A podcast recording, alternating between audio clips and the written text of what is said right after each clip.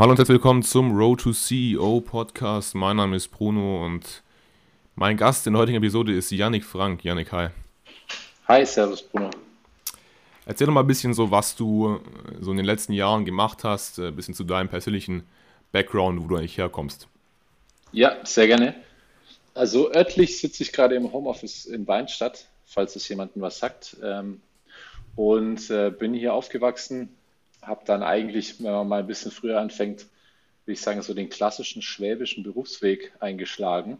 Mhm. Und zwar habe ich mit 16 mal eine Ausbildung angefangen bei Daimler als Mechatroniker und äh, dann äh, parallel allerdings auch schon bei meinem Onkel, der hatte damals ein IT-Unternehmen, hat Software für Kassensysteme entwickelt so ähm, einfach gejobbt, geholfen und da die Leidenschaft entdeckt für, für das ganze Thema Digitalwelt, sage ich jetzt einfach mal. Mhm, Tatsächlich mhm. dann auch ähm, schon da mit ihm so die ersten Mini, Mini, Mini-Geschäftsmodelle gebaut. Das, das erste Projekt, was wir ja umgesetzt hatten, war ein Cashback-Portal, hieß itsyourworld.net okay. und war im Endeffekt eine Metasuchmaschine für, also wahrscheinlich billiger.de äh, oder so ein Preisvergleichsthema, ja. ähm, wo wir dann eben Provisionen bekommen haben. Und ähm, ja, dieses, äh, diese Leidenschaft für digitale Produkte, Geschäftsmodelle, die hat sich dann weiter ausgebaut. Ich bin dann nach meiner Ausbildung, habe ich noch mein Fachabitur nachgeholt und äh, habe dann eigentlich auch vorgehabt zu studieren, ähm, mhm, den mhm. äh, Zweig des Wirtschaftsingenieurs in Esslingen. Dort habe ich mich angemeldet, war auch dann angenommen worden. Und ähm, ich glaube, so ein spannender Teil ähm, in, meiner, in meiner Vita ist eigentlich, dass ich dann äh, noch, noch die Chance hatte, vor dem Studienbeginn drei Monate nach Los Angeles zu gehen. Ähm, okay, okay. Und ähm, ja, was habe ich da gemacht? Im Endeffekt äh, äh, bin, bin hingereist und hatte dann, meine Ex-Freundin hatte damals Praktikum dort gemacht und ähm, mit ihr zusammen dort gelebt und ähm, so ein bisschen im Kopf, hey, okay, ich mache, äh, ich, ich, ich kaufe, so das war die eine Idee, das eine Geschäftsmodell, was ich mit nach Amerika genommen habe. Ja. Ich kaufe mir dort einen alten Mustang und den verschiffe ich dann nach Deutschland, ähm, um, um den hier teurer zu verkaufen. Okay. Dann recherchiert und äh, habe dann auch dort sozusagen, es war alles über Craigslist, wem das was sagt, damals ja, geregelt. Ja. So ein paar Fahrzeuge ausfindig gemacht und aber schon in den allerersten Gesprächen mit den Leuten dort vor Ort gemerkt, hey, das ist für einen 20-jährigen Deutschen, der nicht so wirklich gut Englisch spricht, äh, kein gutes Geschäftsmodell, weil einfach sozusagen es auch so dubiose Hinterhöfe waren irgendwo in Inglewood. Aha, aha.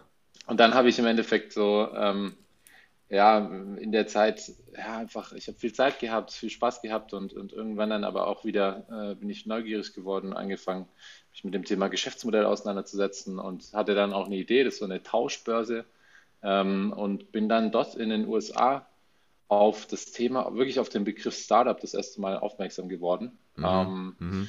Und war dann tatsächlich auch bei einem Startup-Event, so man könnte sagen, ein Los Angeles, Los Angeles Gründergrillen ähm, und habe dann dort eben auch so fast Gleichaltrige getroffen, die mir erzählt haben, dass sie jetzt Venture Capital eingesammelt haben und so weiter und so fort. Das war so 2010, 2011 rum, mm -hmm. müsste das gewesen sein.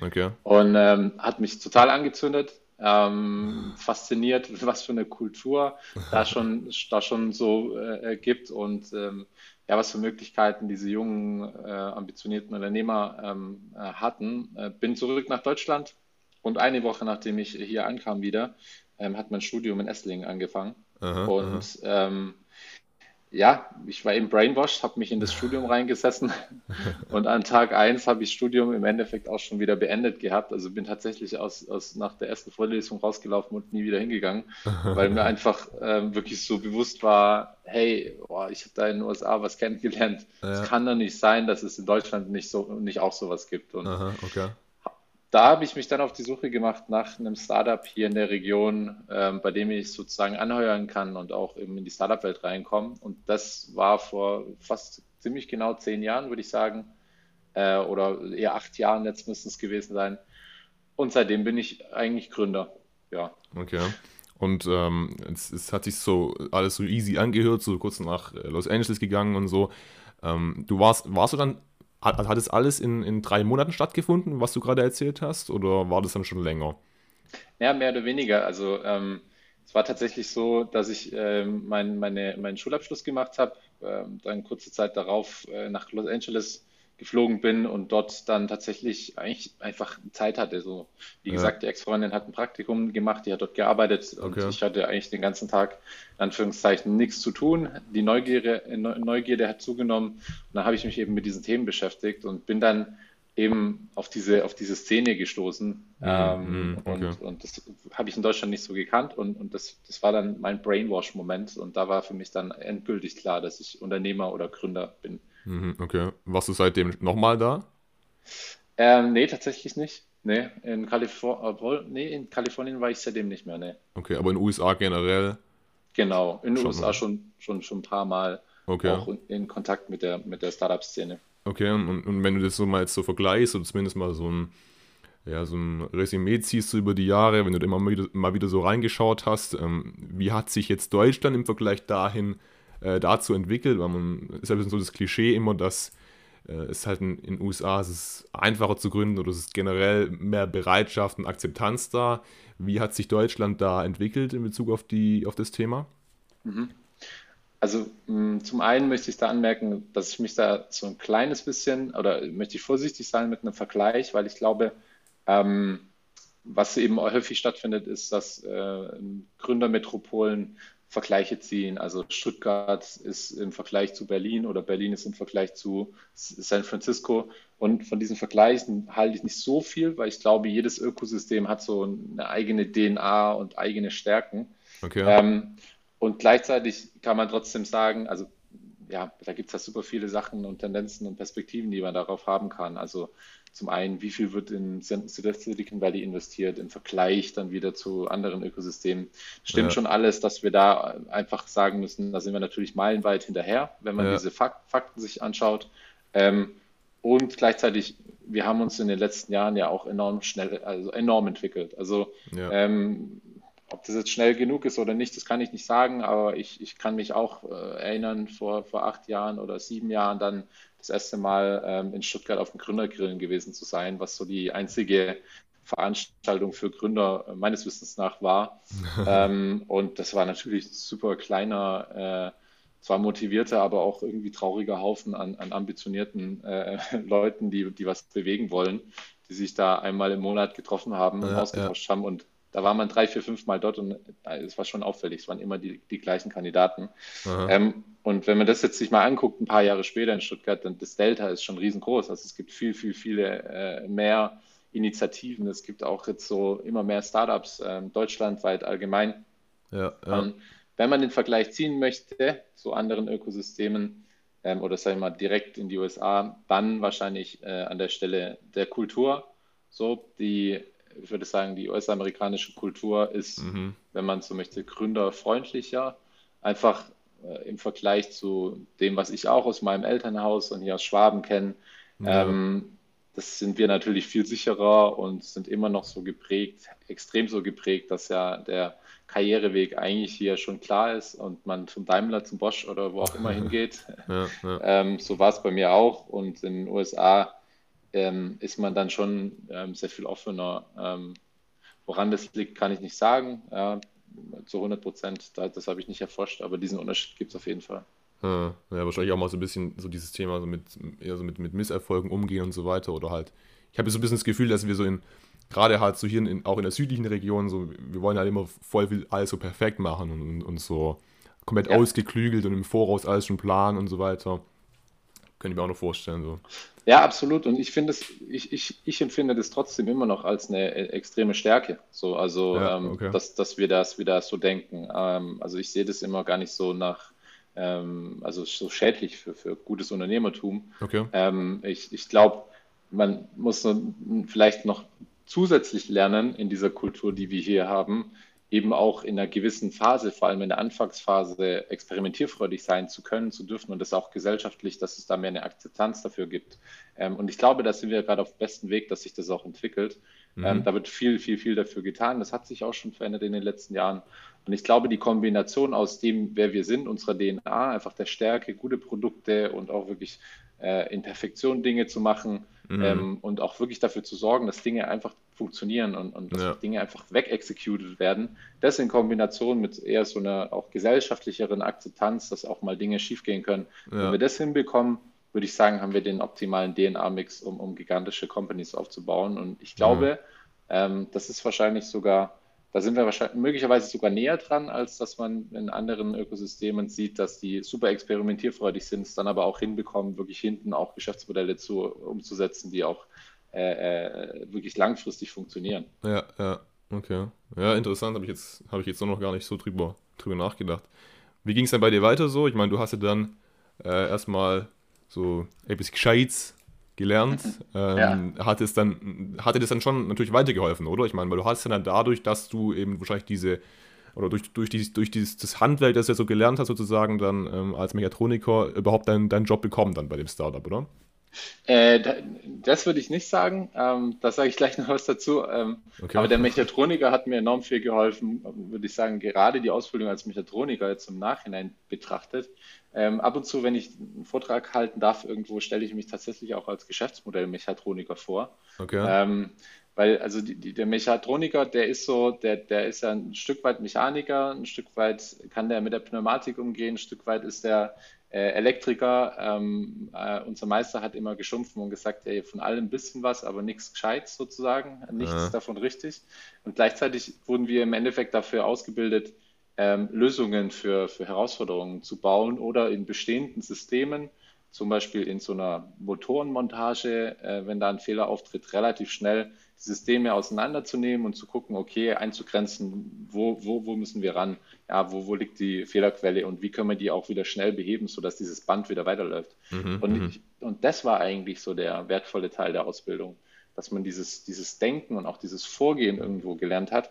Und deswegen sage ich auch heute so gerne zu mir Geschäftsmodell Mechatroniker, weil ich super, super viel Spaß daran habe, Geschäftsmodelle so in die einzelnen Komponenten zu zerlegen und zu gucken, wo sind denn wirklich so die kritischen Annahmen eines Geschäftsmodells, wo mhm. muss man sich darauf fokussieren, dass, dass, dass so ein Ding auch funktioniert. Und, und das hat schon in einer gewissen Weise viel Ähnlichkeit. Ähm, tatsächlich aber das erste Startup, an dem ich, oder das erste, sag ich mal, richtige, größere Projekt, wo ich mhm. angeheuert, äh, angeheuert habe damals, 2012 hieß, hieß Doceo. Ähm, okay. Es war ein Startup, die wurden, ich glaube, ein Jahr vorher gegründet, ähm, webbasiertes Videoconferencing. Ähm, also witzigerweise jetzt äh, ein paar Jahre später ähm, würde ich sagen, also der 1 zu 1 Wettbewerb zu Zoom. Und ich glaube sogar, dass Doceo vor Zoom gegründet wurde, wenn ich richtig informiert bin. Okay. Ähm, und im Endeffekt ging es darum, ähm, dass damals schon natürlich viele Videokonferenzen stattgefunden haben, aber im Business-Kontext, das war so die Idee, dass einfach immer wieder die Herausforderung war, wenn ich jemanden eingeladen habe, schnell zu einem Meeting, vor allem zum Beispiel stelle das im Kundenservice vor, ähm, dann hatte der natürlich keinen WebEx-Account, der hatte die Software nicht runtergeladen und so weiter und so fort. Und technologisch ja. war es damals möglich zu sagen, okay, wir nutzen Browser-Standards, um eben ohne Download und ohne Sign-up zu ermöglichen, dass sich äh, mehrere Personen im Browser sehen und miteinander sprechen können. Ähm, und da habe ich dann äh, also im Endeffekt auch über das Netzwerk ähm, mich beworben und wurde dann für die für praktisch für, für klassische Sales eingestellt. Ja, okay. Und habe da auch wirklich mit einem Mini-Lohn angefangen und mich dann äh, in der Zeit so, würde ich sagen, ähm, einfach nach oben gearbeitet, wenn man so will. Mhm, Startup mhm. hatte damals auch schon ordentlich Geld eingesammelt für die damalige Verhältnisse mhm. ähm, und das Team waren zu Spitzenzeiten, ich glaube, zwischen 15 und 20 Personen und irgendwann durfte ich mir dann den toll klingenden Titel Head of Marketing and Sales geben in dem Team okay. und ähm, habe dann auch ähm, die Möglichkeit bekommen oder wurde an so einem ESOP-Pool beteiligt. Das war so dann der erste größere Schritt, würde ich sagen, der mir geholfen hat, auch Fuß zu fassen in der Startup-Welt. Okay, okay. Ja, nice. Ähm, das heißt, dann hat sich das Thema Studium dann eigentlich ja, erledigt gehabt zu dem Zeitpunkt, oder? Ja, ja. tatsächlich. Also ich, ja habe immer mal wieder noch äh, darüber nachgedacht, ob ich so noch ein Fernstudium machen soll, dann mehr in dem Digitalbereich. Ähm, bin dann aber irgendwann zum Entschluss gekommen, dass, dass es wahrscheinlich doch eher äh, ähm, der, der Wille ist, der da, der da spricht, meine Eltern auch ein, ein Zertifikat auf den Tisch legen zu können. Weil natürlich ja. mein Vater ist Diplom-Ingenieur, meine Mutter ist Lehrerin. Äh, die ja. haben die ersten, ersten zwei, drei Jahre, würde ich sagen, ihre, so ihre Schwierigkeiten gehabt zu verstehen, welchen Lebensweg ich da jetzt für mich gewählt habe. Standen immer hinter mir, aber da habe ich dann schon gemerkt, oh, da irgendwie, irgendwie habe ich, hab ich dann schon auch immer wieder das Bedürfnis, irgendwie, schaut mal, und ich habe noch ein Studium abgeschlossen, jetzt könnt ihr euch beruhigt sozusagen wieder mit mm. mir abends an den Tisch setzen und mich fragen, was, was ich denn so vorhab. Ähm, aber das habe ich dann auch relativ schnell verworfen, weil ich gemerkt habe, hey, das ist einfach äh, in, der, in dieser Welt, die ist so schnelllebig und was man da auch wirklich äh, braucht, ist einfach Erfahrung in der Umsetzung und keine ja. Theorie. Ja, ja. Heißt es also, du würdest jetzt, ich meine, klar, es ist natürlich immer jetzt ähm, schwierig so und jede, jede Geschichte ist halt äh, einzigartig und bei jedem ist natürlich auch irgendwie anders. Ähm, aber würdest du jetzt nochmal oder würdest du generell überhaupt ein Studium so dann dann empfehlen? Oder, oder ich meine, für manche Leute vielleicht ist es, ist es gut oder wie würdest du sagen? Also ich, ja, für manche ist es gut. Ähm, ich glaube, ähm, ich würde, ich würde jetzt auf keinen Fall empfehlen, kein Studium zu machen. Das ist mm. für jeden super individuell ähm, zu entscheiden. Ähm, ich würde empfehlen, wenn ich die Wahl hätte, ähm, eben in eine technische Richtung zu gehen, ähm, also auch wirklich in Richtung äh, Umsetzung, Programmierung, okay. so das Hand, Handwerk zu lernen, weil ich glaube, das ist einfach ein, ein gigantischer Bedarf. Dafür gibt es aber auch tolle Kom Ko äh, Konzepte mittlerweile. Es gibt zum Beispiel die Code University in Berlin, äh, wo das Studium eher würde ich sagen, jetzt nicht wie an der Universität sehr, sehr informatiklastig äh, stattfindet, sondern wirklich auch in der Praxis stattfindet. Solche Sachen finde ich super toll. Ähm, mhm. Und gleichzeitig kann ich, wenn ich auf meinen eigenen Lebensweg so schaue, eigentlich jedem mitgeben, hey, wenn du Bock hast, so Erfahrungen zu sammeln und auch keinen Bock auf ein Studium und, und einfach deine Leidenschaft dafür erkennst, dann, dann braucht es auch kein Studium. Also dann findet man, glaube ich, auch immer, ähm, immer die Möglichkeit, irgendwo Erfahrungen aufzubauen. Und ich kann mich noch erinnern, ähm, dass wir mal in dem eben ersten Startup bei Doceo hatten wir mal von, weil wir einer unserer Business Angels war, bei GE damals, sehr, sehr ähm, äh, hochdekorierter Manager und der mhm. hatte dann mal den EMEA HR-Chef mitgebracht, so als äh, so einen Vortrag und wir konnten den Fragen stellen. Mhm. Und da ist ein Thema bei mir hängen geblieben.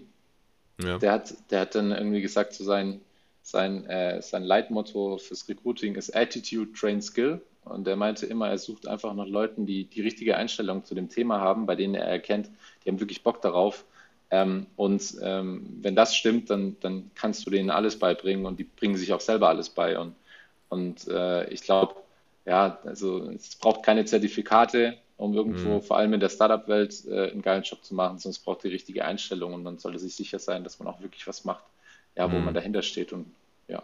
Mhm. Ja, es ist halt schon so, wenn du halt, ich meine, ich kann es jetzt auch nur so äh, bestätigen, ich bin ja da gerade äh, voll drin dass du halt im Studium, ich meine, klar, es wird ein bisschen verbessert mittlerweile so, oder zumindest gibt es so erste Ansätze, aber im Grunde genommen lernst du halt schon ziemlich viel veraltetes äh, Zeug oder halt vor allem Sachen, die halt für die Corporate-Welt so geeignet sind, aber jetzt vielleicht nicht so unbedingt so für, für, das, für das, die neuen Dinge, die jetzt kommen.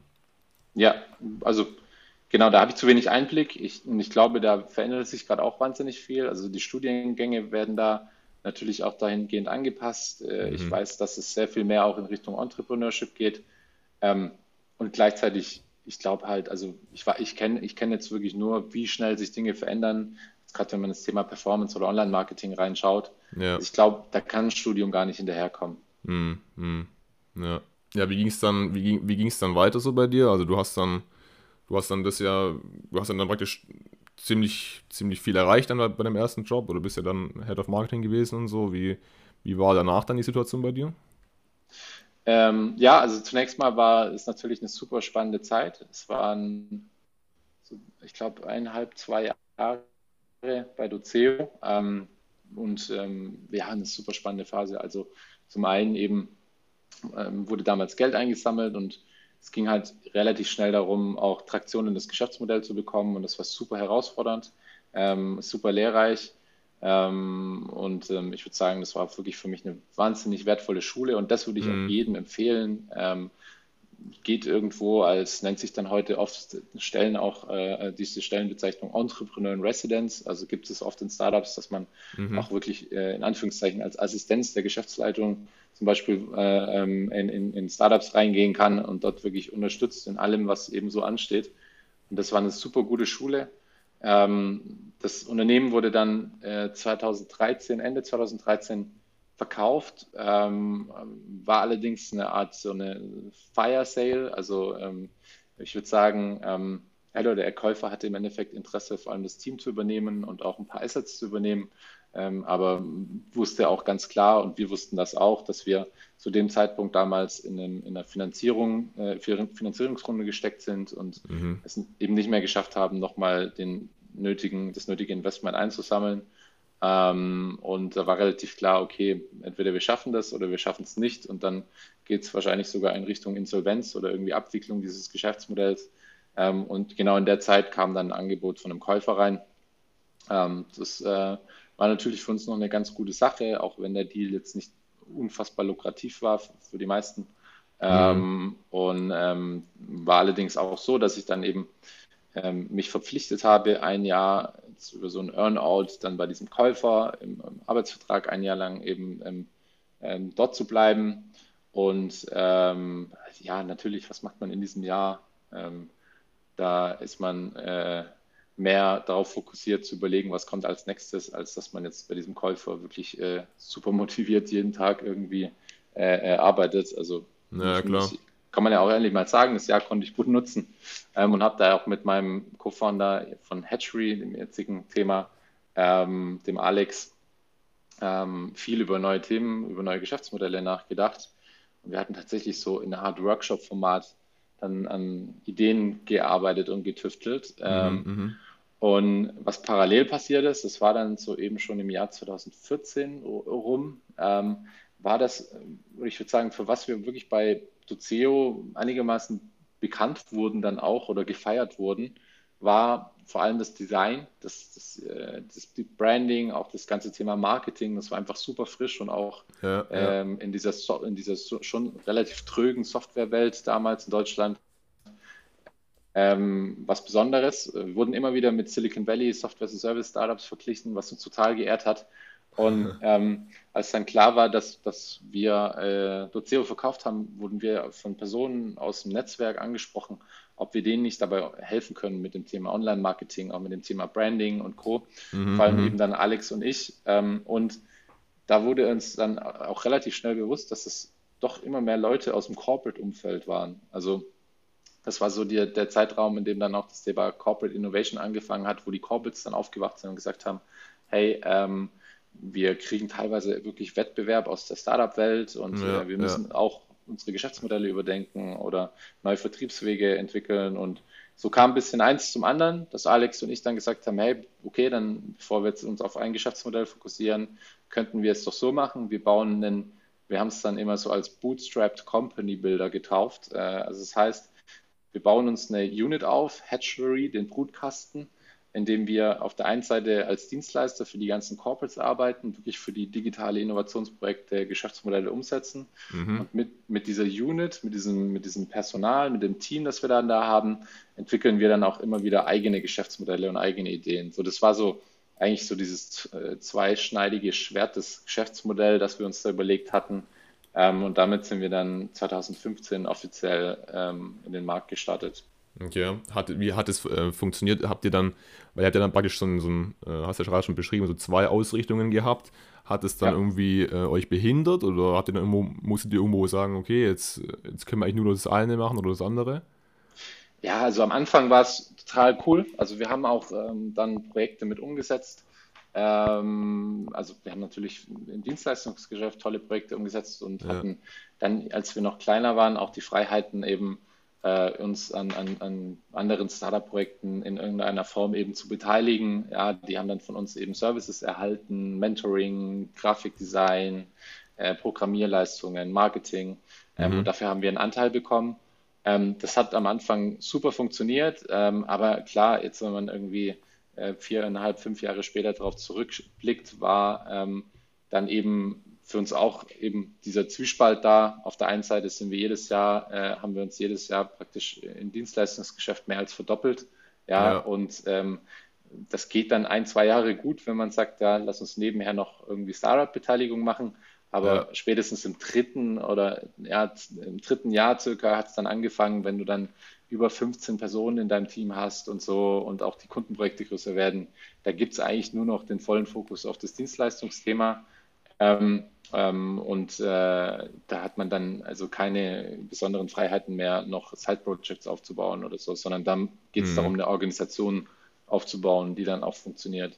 Mhm. Und so, so kam es dann auch. So im Nachhinein würde ich sagen, ist immer noch, finde ich, ein super spannenden Gedanken, ähm, weil es viele Company-Builder gibt, die eben ja, das ein bisschen anders angehen. Die, die in der Regel raisen die dann eben viel Geld oder so eine Art Fondsmodell bauen die auf und mhm. haben dann ihre operative Unit und versuchen dann eben in einer Art System äh, Geschäftsmodelle zu bauen. Ich glaube, das berühmteste Beispiel ist Rocket Internet, mhm, ähm, ja. die, die das ja auch, würde ich sagen, erfolgreich gemacht haben ähm, und auch viel für die deutsche Startup-Szene gemacht haben und gleichzeitig gibt es ja auch, würde ich sagen, auf kultureller Ebene und kultureller Sicht sicherlich auch äh, Angriffspunkte bei Rocket Internet äh, berechtigterweise, würde ich jetzt sagen. Ähm, ja. Und ähm, so unsere, äh, sag ich mal, Vorstellung bei Hatchery war ja immer so die Company mit einer geilen Kultur zu sein, äh, nur durch Geld von Corporates zu wachsen und kein Fremdkapital einzusammeln und gleichzeitig noch Company Building zu betreiben. Also das war einfach, da haben wir uns auch ganz schön was äh, aufge, aufgeladen. Mhm, ähm, mhm. ich finde es immer noch total attraktiv äh, und gleichzeitig, ja, ähm, muss man da auch ehrlich sein. Ähm, das, was am Ende jetzt äh, hauptsächlich noch übrig ist, ist das Thema, weil wir eben auch schon ein ordentliches Team haben und eine Verantwortung für das Team, dass wir uns darauf fokussieren, gerade für spannende Kunden, zum Beispiel viel mit Daimler gemacht, wir haben viel mit Bosch gemacht, wir machen viel mit Coca-Cola, mhm, ähm, mhm. für, für, die dann auch wirklich ähm, tolle Geschäftsmodelle zu entwickeln oder tolle, tolle Produkte, eben digitale Produkte. Mhm. Wie habt ihr so das, das Team aufgebaut? Weil ich meine, ihr habt ja dadurch, dass ihr dann sozusagen dieser Company-Builder äh, wart oder halt wie so eine Agentur, nur halt ein bisschen so kollaborativer, wenn ich das richtig verstanden habe, ähm, mhm. Wie habt ihr dann so die ganzen Leute ins Boot geholt? Die müssen ja auch richtig was drauf haben. Dann so, wenn, wenn die Leute, wenn dann ein Daimler zu, äh, zu euch kommt und mit euch ein Projekt machen will, dann will er natürlich da schon Experten dann da haben. Wie hast du dann oder wie habt ihr die Leute reingeholt? Ja, also ich glaube, da, da, spreche ich jeden, äh, jeden an äh, oder jeder, jeden aus dem Herzen, der selbst mal so einen Dienstleister aufgebaut hat. Ähm, du hast natürlich am Anfang nicht die Möglichkeiten, dir den Senior Senior Art Director von äh, was weiß ich was anzustellen. Ja. Ähm, das, darüber haben wir ehrlich gesagt auch nie nachgedacht, sondern okay. für uns war es immer auch da, immer im Kopf so Attitude, Train, Skill. Wir haben super viele Bewerbungsgespräche geführt und immer, wenn, wenn, wenn wir jemanden gefunden haben, eine Person, bei der wir dachten, hey, das passt so von, vom Menschlichen super und äh, auch eben super in unser Team, haben wir der Sache einfach vertraut, dass wir da relativ schnell die Skills aufgebaut bekommen, um eben auch solche großen Kunden bedienen zu können.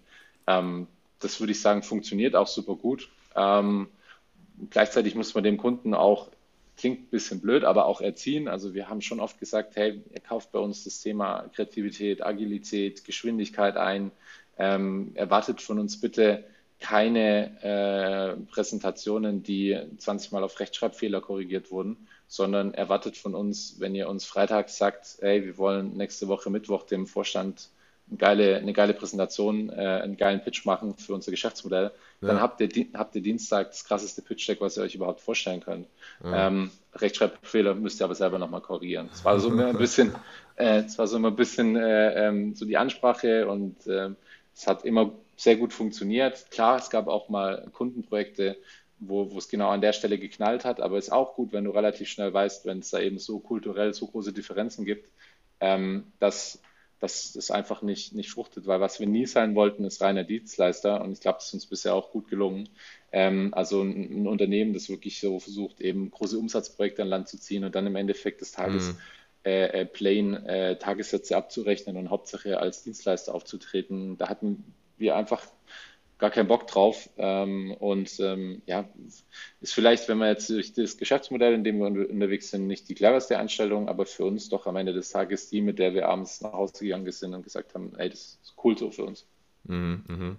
ich finde diese Sache mit dem, mit dem Attitude Train Skill ziemlich interessant ähm, in der Hinsicht, dass ich glaube, viele skeptisch sind, dass, dass äh, Unternehmen das auch wirklich so, so durchziehen. Würdest du sagen, so in der Startup-Szene, dass da viele Unternehmen wirklich so recruiten? Oder wie würdest du es hm. einschätzen? Ich glaube schon. Ähm, also ich glaube, das äh, hat die Startup-Szene für bestimmt anderen, anderen reiferen äh, Branchen oder sag ich mal Unternehmen voraus. Ähm, bleibt, die bleibt aber auch meistens nicht viel anderes übrig. Also wie gesagt, so wenn du diesen Senior, Senior, Senior einstellst, der kostet ja. da auch meistens irgendwie doppelt so viel. Ähm, und gerade wenn du irgendwie eigenfinanziert bist äh, als Dienstleister, ähm, da, da, da, da, so, da denkt man nicht lange drüber nach. Jetzt im Nachhinein würde ich schon sagen, und das ist auch ein, Rat, den ich Startups gebe, die zum Beispiel eine Finanzierungsrunde eingesammelt haben, achtet ja. nicht zu sehr auf das Bruttogehalt, ja, sondern achtet wirklich darauf, ob die Person euch einen Mehrwert bringt und wenn die dann auch irgendwie 20 Prozent mehr kostet, als ihr eigentlich in eurer Finanzplanung drin habt, mhm. ähm, macht es trotzdem, wenn ihr euch sicher seid, dass diese Person eure Company vorwärts bringt, weil der Wert, den solche wirklich auch äh, Top-Leute, A-Player, wie man in der Startup-Welt so schön sagt, mhm. ähm, mitbringen, ja, der wird äh, um den Faktor 10, 20, 30, wie auch immer, über diesen 20 Prozent mehr Bruttogehalt liegen. Ähm, und das ist übrigens ein Fehler, den ich oft sehe, den eben viele Startups machen, die dann zu lange versuchen, günstig zu heiern, obwohl sie eigentlich schon an dem Punkt sind, wo sie Leute benötigen würden, die einfach beispielsweise einfach die Erfahrung plus eben diese Einstellung mitbringen. Und ähm, ja, ich glaube, ähm, Startups achten schon viel mehr auch auf dieses Thema ähm, Teamkultur, demnach auch viel mehr auf die Attitude in den Bewerbungsgesprächen. Das finde ich auch absolut richtig. Mhm. Ähm, und ähm, meine Erfahrung ist zum Beispiel mit Personen, die scheinbar einen tollen Lebenslauf haben, also gab es bei uns auch, kann man ehrlich sagen, ja. ähm, Leute, die einen tollen Lebenslauf haben, super viel Erfahrung mitbringen, die auch nett sind, ja, heißt es noch lange nicht, dass die Person die richtige Attitude hat. Also mhm. ganz krass gesagt, wenn, wenn jemand bei dir ähm, reinkommt und du nach einem Monat merkst, okay, die Person ist, ist, ist super nett, spricht auch mit jedem und das heißt ja noch lange nicht, dass die Attitude stimmt, wenn die Person dann sagt, hey, warum fangen wir eigentlich nicht jeden Tag um elf an? Ja, da werden mhm. wir doch viel produktiver. So, oder, oder hey, warum machen wir das nicht so oder warum machen wir das nicht so? Also im Endeffekt dann eben versucht, so nach dem eigenen Gusto komplette Rituale und Rhythmen in dem Team umzustellen. Und das sind dann so, also es gibt immer wieder dann so in Anführungszeichen die Terroristen, ja, ähm, die einen super Lebenslauf haben, die nett sind, aber die Einstellung passt trotzdem einfach nicht zu dem, ja. was in deiner Company gut funktioniert, ja, und das ist auch was, da würde ich Startups auch immer den Tipp geben, wenn ihr solche Personen im Team habt, dann versucht relativ früh das herauszufinden, aber auch relativ früh zu sagen, dass dann passen wir einfach nicht zusammen, weil ja, ja. du kannst, das ist auch Leadership in einer Art und Weise, dass du halt nicht jedem äh, ähm, es immer recht machen kannst, ob er jetzt halt nachts besser arbeitet, morgens besser arbeitet, wie auch immer. Ähm, es gibt sicher Companies, die kriegen das hin, aber bei uns als Dienstleister war es halt immer so, die Kunden sind irgendwo zwischen 9 und 18 Uhr erreichbar. Bringt es mir nichts, wenn der Projektlead äh, aber um 5 Uhr morgens anfangen will und um 11 schon wieder äh, daheim sein möchte oder so. Ja, ja okay. Ja, ja, ich frage deswegen, weil weil ich, also vor allem aus, aus, der Perspektive von, von Leuten, die jetzt vielleicht es auch so machen wollen, die vielleicht auch sogar so einen richtig äh, guten, äh, gute Attitude haben und so weiter, aber vielleicht gar nicht wissen, dass viele Unternehmen eben so einstellen. Weil gerade von, von ähm, so Corporates kennt man das ja, oder ich zumindest habe da auch die Erfahrung gemacht und auch viele, die ich kenne, ähm, zum Beispiel beim Thema dualen Studium, dass da eben irgendwelche Tests dann äh, im Vordergrund gestellt werden oder wie wie viele Antworten du dann in irgendeinem Test innerhalb von 20 Minuten richtig beantworten kannst und so weiter, wenn das ja eigentlich gar nicht das Entscheidende ist. Ich glaube, deswegen machen auch viele Leute, haben auch viele Leute Angst davor, nicht dieses äh, Sicherheitsnetzstudium zu haben, weil, weil sie halt eben denken, okay, ich muss irgendwie was jetzt äh, zeigen, auch wenn es nur halt irgendwie so ein, ein, Abschluss ist, der vielleicht nur aus ähm, ja, irgendeiner aufgeblasenen Theorie ähm, basiert. Mhm. Ja, ja, klar ist auch, glaube ich, trotzdem einfach eine schwierige Aufgabe für so ein großes Unternehmen, ähm, nach so einem Leitspruch einzustellen. Das funktioniert natürlich als Startup viel besser und ich meine, das haben wir auch gemerkt, wenn du größer wirst, ähm, werden solche Leitsprüche reichen dann nicht mehr aus für ein cooles Recruiting, sondern dann braucht man auch Prozesse und muss auch gucken, ähm, wie, wie kriegt man das hin, wenn sich mhm, mal 20 mhm. Leute pro Woche bewerben oder so. Ah, ähm, ja. trotzdem, noch, trotzdem noch irgendwie ähm, auf, auf Basis von so einem Principle ähm, einzustellen. Und das wird immer schwieriger. Also das haben wir selber schon auch gemerkt. Und da glaube ich schon auch, also weiß nicht, Daimler hat 300.000 Mitarbeiter. Ich weiß nicht, wie viele Bewerbungen die da allein am Standort in Stuttgart äh, pro Tag zu verarbeiten haben. Ähm, und ähm, der Vorteil eines Startups ist ja auch noch in der Regel, dass meistens so die Gründer, ja, oder die erste Ebene nach, nach mit oder neben den Gründern ja. ähm, das Thema Recruiting übernehmen und man ja. da sehr, sehr, sehr nah dran sein kann. Aber ähm, das ist natürlich auch eine Schwierigkeit für große Unternehmen. Ah, ähm, das stimmt, ja. Das stimmt. Okay. Ja gut, das heißt also, ihr wart dann relativ äh, schnell dann eigentlich erfolgreich, so, oder? Also so wie ich es angehört habe, wart ihr es eigentlich dann ziemlich, ähm, lief das dann ziemlich flüssig von Anfang an, oder? Ja, wir, also wir sind wirklich direkt mit der, auf der Welle Corporate Innovation ähm, groß geworden und mit, mitgesurft sozusagen. Ähm, und waren auch tatsächlich, also würde ich jetzt mal in Baden-Württemberg oder vielleicht sogar Süddeutschland schaue, relativ früh einer der Player, der sich dann auch wirklich in der Value Proposition konkret dahingehend ausgerichtet hat, zu sagen, wir unterstützen ähm, etablierte Unternehmen oder deren Corporate Innovation Hubs dabei, Geschäftsmodelle wirklich umzusetzen und äh, auch die sozusagen gemeinsam zu entwickeln. Und, und, davon haben wir natürlich profitiert, ja, mhm. dass wir da auch ähm, ja, viel, viel früher als andere Referenzen vorzeigen konnten mit, mit etablierten Unternehmen. Ähm, und äh, ja, das hat gut funktioniert. Mhm, okay. Ja, dann hattest du ja schon natürlich äh, sehr viel Erfahrung oder sehr viele Projekte jetzt zu kommen und gehen sehen, sehr viele betreut und so weiter, sehr viele mitbekommen. Ähm, was sind denn jetzt so, was würdest du sagen, was sind so die größten äh, Behinderungen oder Fehler, die solche äh, Projekte vom Erfolg abhalten, so ist erfahrungsgemäß. Mhm. Ich würde es jetzt mal allgemein auf Startups beziehen, weil ich glaube, ja, ähm, ja. so Cor Corporate Innovation, Corporate Startups haben nochmal ganz eigene Dynamiken und die sind auch sehr abhängig von dem jeweiligen Corporate und es ähm, wäre jetzt in einem, in einem Podcast für das Thema Corporate Innovation wahrscheinlich spannender. Deswegen ja, würde ich es mal ähm, allgemein auf Startups beziehen mhm. und ähm, da fällt dann immer wieder auf, also es ist witzig, in einem so einem Vortrag, den ich mal gehalten habe, hatte ich kurz davor einen Artikel gelesen von CB Insights. Ähm, das ist so ein, auch so ein Research Institute im Innovationsumfeld. Mhm. Ähm, äh, die haben 101 Startup Postmortems sozusagen untersucht, also nachdem sie gescheitert sind und halt rausfinden, um rauszufinden, was sind die Hauptgründe, ja, warum diese Startups gescheitert sind. Ja. Und ähm, das war, ich glaube, vor zwei Jahren oder vor einem Jahr und immer noch 54 Prozent der Startups, die da gescheitert sind, ähm, der Hauptgrund war im Endeffekt No Market Need. Also keiner, keiner mm. hat mhm. einen Bedarf an diesem Produkt, das da entwickelt wurde. Mm, okay. und, und, und ich finde es total spannend, weil also spätestens ab dem Moment, in dem auch äh, The Lean Startup auch als Buch und Lektüre ähm, so bekannt wurde, ja. ähm, hat ja eigentlich jeder, der sich mit dem Thema Gründen zu tun hat, auch das Thema Customer Development und so weiter und so fort, irgendwie schon mal äh, gehört und agiert auch größtenteils danach. Und trotzdem sind über die Hälfte aller Startups äh, so aufgebaut worden, dass sie ähm, kein Market Need haben und einfach auch niemand, kein Kunde ein Bedürfnis an diesem Produkt und diesen Lösungen hat. Und das finde ich ganz spannend. Und ich würde auch immer noch sagen, dass, obwohl das alles so äh, einleuchtend erscheint und jeder auch diese Bücher gelesen hat, dass es eigentlich so zwei wesentliche Dinge gibt, wenn man ein Startup entwickelt.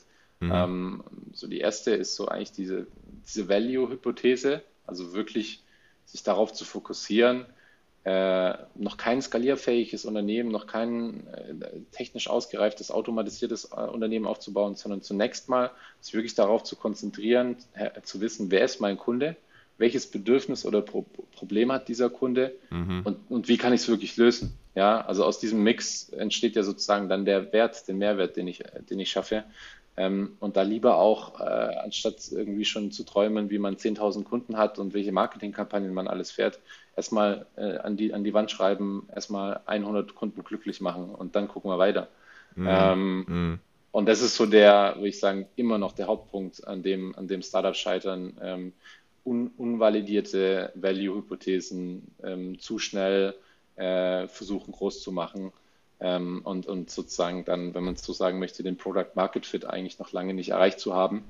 Ähm, und danach kommt sozusagen die Growth-Hypothese. Also kann ich dann auf, dieser, auf diesem Value, den ich in dem Markt entdeckt habe, wirklich ein Geschäftsmodell entwickeln, das genug Profit abwirft, das skalierbar ist, das schnell wachsen kann.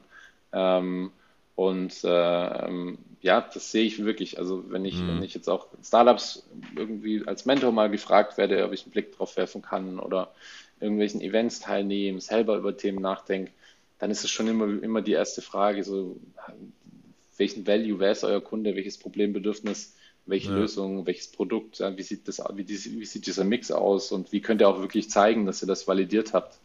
Ähm, das, das sind immer so die ersten Punkte, auf die man schaut. Das klingt, wenn man das so hört, wirklich so, so banal und so, ja, ist ja logisch, aber es ist halt doch immer wieder, äh, es, es, steckt da irgendwo ähm, dann äh, der Fehler, ähm, äh, weil irgendwelche Themen nicht vorwärts kommen. Mhm. Liegt es dann vor allem an der Idee, äh, jetzt mal, wenn du mal diese, genau, jetzt mal solche, solche Startups dir anschaust, äh, die du jetzt gesehen hast und die wirklich halt aus dem Grund nicht äh, geschafft haben, liegt es dann auch vielleicht irgendwie daran, dass die Idee so auf irgendwie so auf Krampf gewonnen wurde, dass man so irgendwie so gefragt hat, okay, ich will jetzt irgendwie Startup machen, äh, was kann ich machen, wo ist ein Trend vielleicht irgendwie oder so.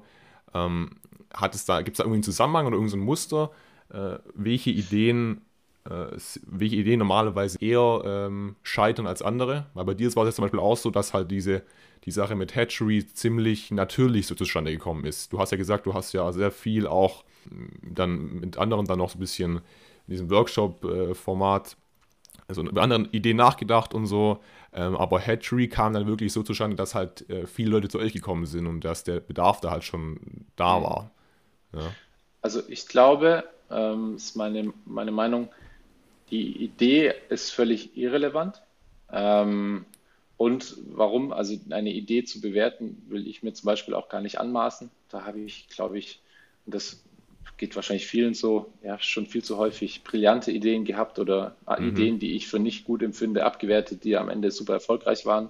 Okay. Ide Ideen sind wirklich austauschbar und auch, auch nicht so wichtig und da sollte sich auch keiner damit stressen. Also auch ich habe ganz am Anfang meiner Gründung äh, oder Gründergeschichte so auf diesen Heureka-Moment gewartet, so dieses, wow, dieses wow, einleuchtende Erlebnis unter der Dusche, wow, das ist es und genau das muss man machen. Ich glaube, diese, ja. diese Geschichten gibt es. Ähm, äh, ich halte sie für nicht, also äh, den, den Nordstern, nach dem man sich orientieren sollte und nach der man suchen sollte. Ich Aha. muss auf diesen Moment warten und die gen geniale Idee haben. Ähm, sondern ich glaube, ähm, vielmehr hat es was mit dem Team, also mit dem Gründer an sich zu tun. Und wie geht der mit Ideen um? Wie geht der auch, auch mit Ansätzen um? Und wenn ich sage, dass viele Gründer zum Beispiel, und so war ich auch, so bin ich auch noch, es fällt mir immer noch schwer, ähm, an äh, zum Beispiel an, an, einem Kunden vorbei entwickeln. Also hat es zum Beispiel häufig was damit zu tun, dass man, dass man in, in, sich in irgendeiner Art und Weise ähm, sich nicht traut, gewisse Dinge zu tun. Ja, zum Beispiel mhm. ähm, noch bevor man, äh, eben hatten wir es ja vorhin schon davon, Kultur und hier möchte jeder irgendwie erst perfekt sein, bevor ja. er dann irgendwie was verkauft. Das ist zum Beispiel hier, denke ich, ein Riesenthema, was viele Gründer haben ja, ich möchte erstmal die perfekte Idee, den perfekten Pitch, das perfekte Produkt und erst dann spreche ich mit Kunden, mhm. anstatt wirklich einfach mal zu sagen, ich gehe, ich gehe sofort raus, ich hole mir sofort Feedback vom Markt, äh, ich bin mir nicht zu schade ähm, und ähm, ja, kriege da wertvolles Feedback, um, um wirklich zu lernen, was es denn braucht, ja, ähm, um erfolgreich in diesem Geschäftsmodellbereich oder in diesem, in diesem Modell zu werden. Und das ist nicht, hat nicht so viel mit der Idee zu tun, sondern vielmehr, wie gehe ich als Gründer mit meinen Feelings um. Ähm, zum Beispiel, um es mal konkret zu machen, das Thema Scham ist ein, ist ein Riesenthema. Wie setze ich mich mit dem Thema Scham auseinander? Ja? Mhm, ja, bin ich jetzt der, der im Gründergrillen dann sich auf diesen Tisch stellt und einfach mal pitcht, um danach wertvolles Feedback zu bekommen? Mhm. Ja, oder bin ich eher der, der unten steht und lieber anderen, äh, die Ideen von anderen bewertet? Ja, mhm. und ich glaube, immer der, der sich auf den Tisch stellt, hat äh, hundertmal mehr äh, Chancen, irgendwie erfolgreich zu werden, als der, der unten stehen bleibt.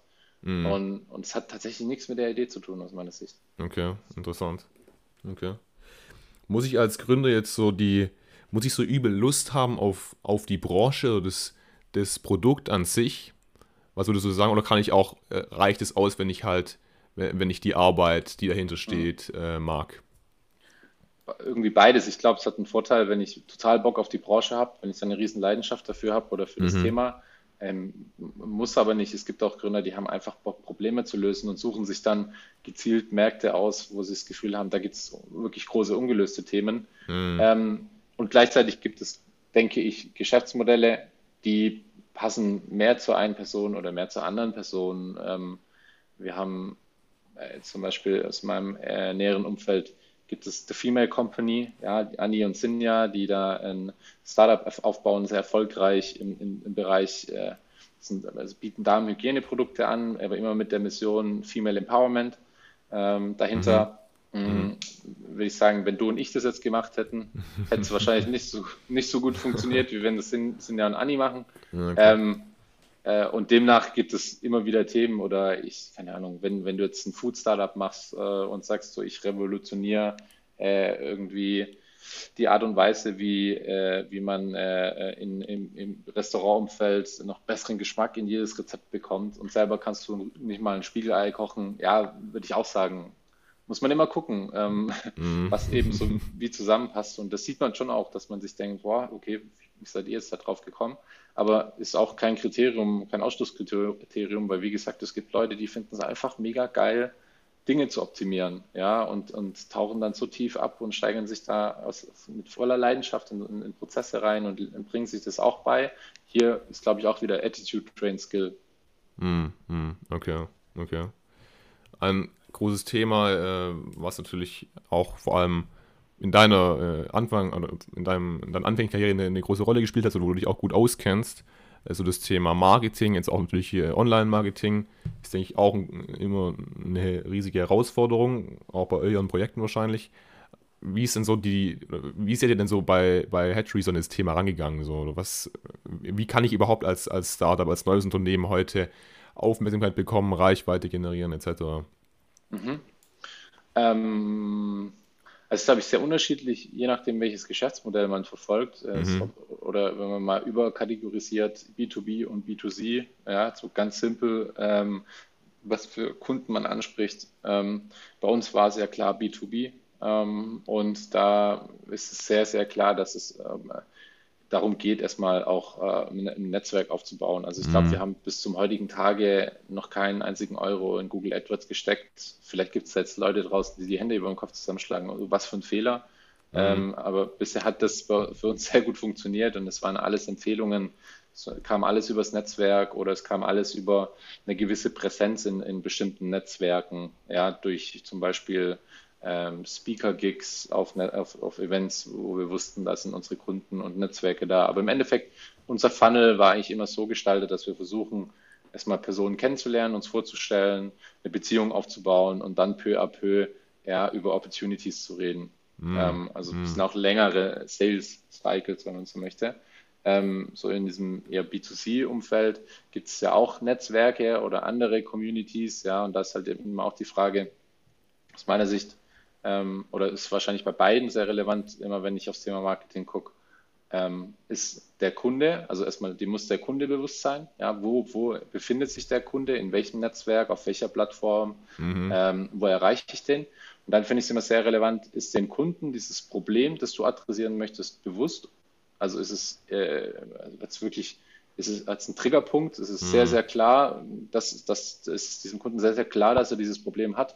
Oder eher so in die Bedürfnisrichtung nicht so klar, muss ich dieses, muss ich dieses Problem oder dieses Bedürfnis erst nochmal aufwecken. Ja, und dann mhm. gibt es natürlich auf der einen Seite, wenn es klar ist, ähm, äh, versuche ich immer in so einen, geht man natürlich zum Beispiel viel im, im, in den Search-Bereich, ja, und versucht Leute direkt in diesem Moment abzuholen oder überlegt sich, wo treffe ich die Leute an, ja, gehen sie auf irgendwelche Events mit dem, mit dem konkreten äh, Anliegen, dieses Problem zu lösen, ähm, oder wie auch immer und versuche sie da abzuholen und auch wirklich konkretes Angebot in der Situation zu schaffen.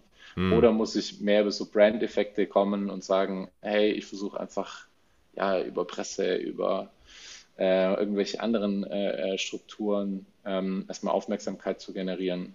Ich glaube, ja, ist vielleicht jetzt auch schon zu, zu komplex, äh, ähm, das so darzustellen in einem Podcast, aber ähm, das sind so die grundsätzlichen Fragen, die wir uns immer stellen und ähm, bei uns war es immer klar, ähm, ein, jemand, der bei einem großen Unternehmen im Bereich Corporate Innovation arbeitet, der ist sich dem Problem in der Regel schon bewusst, dass er weiß, hey, wir Mhm. haben tolle Strategien und wir Ja, wissen auch, wo stimmt. wir hinwollen.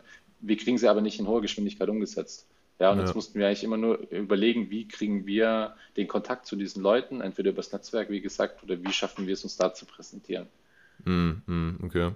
Aber das Die jetzt, mussten wir sozusagen nicht erziehen, ja. ja, okay. Aber dass jetzt gerade jemand, ähm, wenn man jetzt im B2C-Bereich aktiv ist, die Zielgruppe noch nicht weiß, äh, dass das Problem gar nicht so sichtbar ist, ähm, ist es ein Ausschlusskriterium dann oder, oder ist es schwieriger generell? Kann man das so sagen? Mm, äh, Es kommt immer drauf an, also ähm, wenn du, das Beste ist natürlich in den Markt zu kommen, in dem es ganz viele Menschen gibt, äh, die sich einem Problem bewusst sind und nach einer Lösung suchen, ja, aber es kaum Angebot gibt. So, das ist natürlich super toll. Also stell dir vor, im Monat suchen 10.000 Leute nach Problem X auf Google AdWords und kein anderer, anderer bietet auf dieses Keyword. toller Markt. Ähm, Mhm. und solche natürlich auch immer wieder. Also jetzt vor kurzem erst eine Story gehört über ähm, Trainingsbooster für E-Gamer. Ja, ähm, ja, ist mega gut. Ja. Bietet man halt irgendwie so ein, so Focus-Booster an, so ein Supplement Ja. und hat sehr viel Reichweite auf solche Themen gehabt. Wird natürlich aber heutzutage immer, immer schwieriger, solche, solche Su- Superhits zu finden. Ähm, heißt aber für mich nicht, dass es ein Ausschlusskriterium ist, äh, Leuten zu, bewusst zu machen, dass es eine Alternative gibt, ja, für oder alternative Angebote. Ähm, also beispielsweise, ähm, es gibt ein, ein Startup aus Stuttgart, ähm, die heißen Roadchat, ja, und ich kenne ihre Marketingstrategie nicht, aber ich äh, musste gerade an die denken. Ja.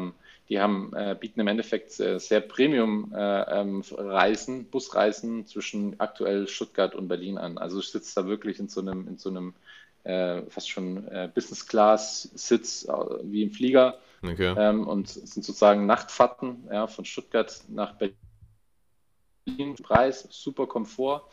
Und ähm, jetzt ist dem Kunden, dem Businesskunden, der ähm, von Stuttgart nach Berlin fährt, der hat es vielleicht auch gar nicht auf dem Schirm, der sucht nicht nach Alternativen. So, der geht direkt auf www.deutschebahn.de oder der geht auf www.skyscanner.com, sucht Ja. sich seinen Flug oder seine Bahnreise raus und ähm, der sucht jetzt nicht nach äh, Premium-Busreise Stuttgart nach Berlin, nehme ich jetzt einfach mal an. Ja, Ja, ähm, und, und das wäre für mich absolut kein Ausschlusskriterium, dass ich so ein Startup spannend finde. Die haben jetzt natürlich nur die Aufgabe, irgendwie äh, die Leute darauf aufmerksam zu machen, hey, da gibt es einen neuen Player im Markt, guckt euch den doch mal an. Wir sind nicht irgendein super günstiger Fernbusanbieter. Wir verstehen schon, dass ihr irgendwie als Teamleiter von irgendeinem großen Unternehmen jetzt nicht äh, bei äh, Flixbus 16 Stunden von Stuttgart nach Berlin fahren wollt, aber wir haben was anderes für euch. Das finde ich auch total einen guten Ansatz, in so einen Markt reinzukommen. Okay, okay. Ja, interessant. Ja, vielleicht noch so als abschließende Frage, äh, die wurde auch, äh, wurde mir auch so auf LinkedIn geschrieben, und zwar, dass ich auf jeden Fall mal äh, stellen muss. So, was wäre denn so der wichtigste Tipp, den du jetzt jemand äh, jungem, äh, unternehmerisch äh, Interessierten mitgeben würdest? ja auch was total Banales, aber einfach mal sich nicht so viele Gedanken machen und irgendwie die Berührungsängste verlieren. Ich würde, äh, äh, also an alle, die irgendwie sogar unter 20 oder Anfangs 20 sind, einfach sagen, äh, sucht ein Startup aus eurer Region, das ihr spannend findet ähm, oder mehrere und versucht da irgendwie reinzukommen. Und selbst wenn ihr da, ihr müsst dann, äh, selbst wenn ihr da irgendwie die Möglichkeit bekommt, unbezahlt mal für einen Monat irgendwo mitzuhelfen, macht es einfach. Das ist der erste Schritt, da ihr euer Startup bedeutet, welche Dynamiken da herrschen. Ja, ihr lernt euch selber besser kennen, kriegt wahrscheinlich einen Einblick in unterschiedliche ähm, Aufgabengebiete, die es da so gibt.